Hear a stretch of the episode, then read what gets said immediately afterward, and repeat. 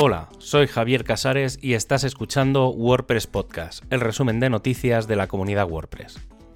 En este programa encontrarás la información del 21 al 27 de marzo de 2022. El directorio de patrones es algo que lleva ya un tiempo disponible, pero siempre ha sido una especie de demostración de lo que puede llegar a ser. Y ahora que se acerca WordPress 6.0, esa posibilidad de ser es ya una realidad porque se ha lanzado lo que le faltaba, que cualquier persona pueda enviar fácilmente su propio patrón al directorio desde el creador de patrones. Esta nueva página pública es una versión del editor que se ha puesto de forma pública y mediante la que se pueden crear, eh, mediante bloques, unos patrones que son fácilmente enviables al directorio. Una cosa interesante es la posibilidad de guardarlo como borrador y a partir de esa URL única seguir trabajando en otro momento. Que se puedan enviar patrones con un tiempo previo al lanzamiento de la nueva versión que los incorporará de forma nativa y potenciada por los creadores de temas, sin duda es el paso definitivo para que los usuarios con menos experiencia decidan elegir estos diseños predefinidos, algo muy atractivo en algunas herramientas y editores visuales. El equipo de Core avanza hacia el lanzamiento de WordPress 6.0 según el calendario previsto y también con WordPress 5.9.3 que tiene como fecha de salida el 31 de marzo o el 5 de abril, dependiendo de las revisiones de última hora. Y en la línea de seguir mejorando el sistema de pruebas y validación de funcionamiento de WordPress, el paso de E2E e a Playwright ya está en marcha. La base para Gutenberg ya está lista y ahora solo queda finalizar la migración de los tests de Gutenberg a corto plazo y del resto de core de WordPress en los siguientes. El equipo de plugins se ha encontrado con una situación que en pocas ocasiones se han encontrado.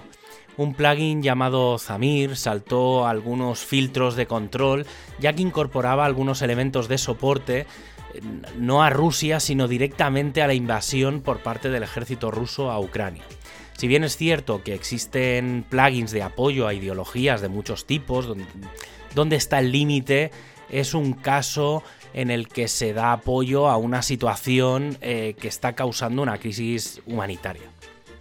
Sin duda, este plugin abre la puerta a una revisión que va más allá de las guías de aprobación de plugins que técnicamente se cumplieron.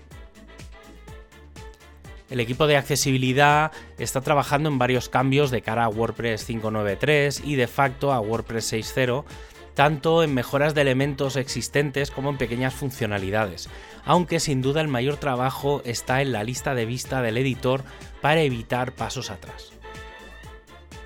El equipo de documentación está añadiendo información sobre los distintos bloques nativos de WordPress. En las últimas semanas se han añadido 7 páginas nuevas y se está trabajando en acabar los pendientes. A esto se está añadiendo la información de bloques o embed de Pinterest y Wolfram.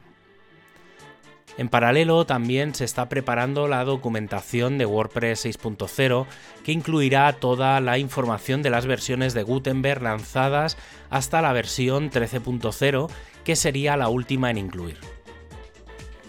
Por otro lado, el lanzamiento del sitio de noticias para desarrolladores WordPress se acerca ya que está listo el ticket en el que se hace la solicitud y sobre el que el equipo de Meta trabaja ya.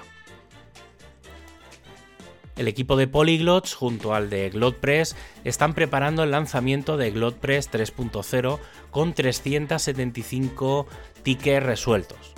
Esta nueva versión incluye nuevas y actualizadas ediciones locales, nuevas formas de ordenar y filtrar las traducciones, además de correcciones varias de errores y algunos cambios en el aspecto visual. El equipo de mobile ha lanzado la versión 19.5. El cambio principal, tanto en Android como en iOS, está en la mejora de subida de GIF en modo imagen animada, se han corregido otros elementos relacionados con la subida de imágenes y su gestión. El equipo de training está discutiendo sobre la mejor forma de tener no solo el material en inglés, sino en cualquier otro idioma.